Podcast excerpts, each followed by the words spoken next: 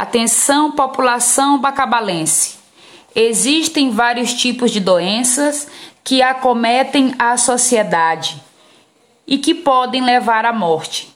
Entre essas doenças podemos destacar as caridíase, tênia, lombriga, esquistossomose e elas são fáceis de ser tratadas com regras básicas de saúde.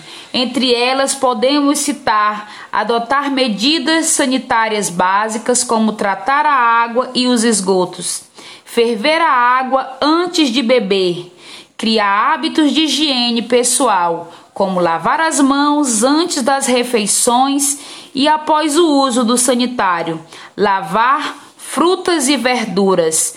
Tome cuidado, preste atenção Lave sempre as suas mãos.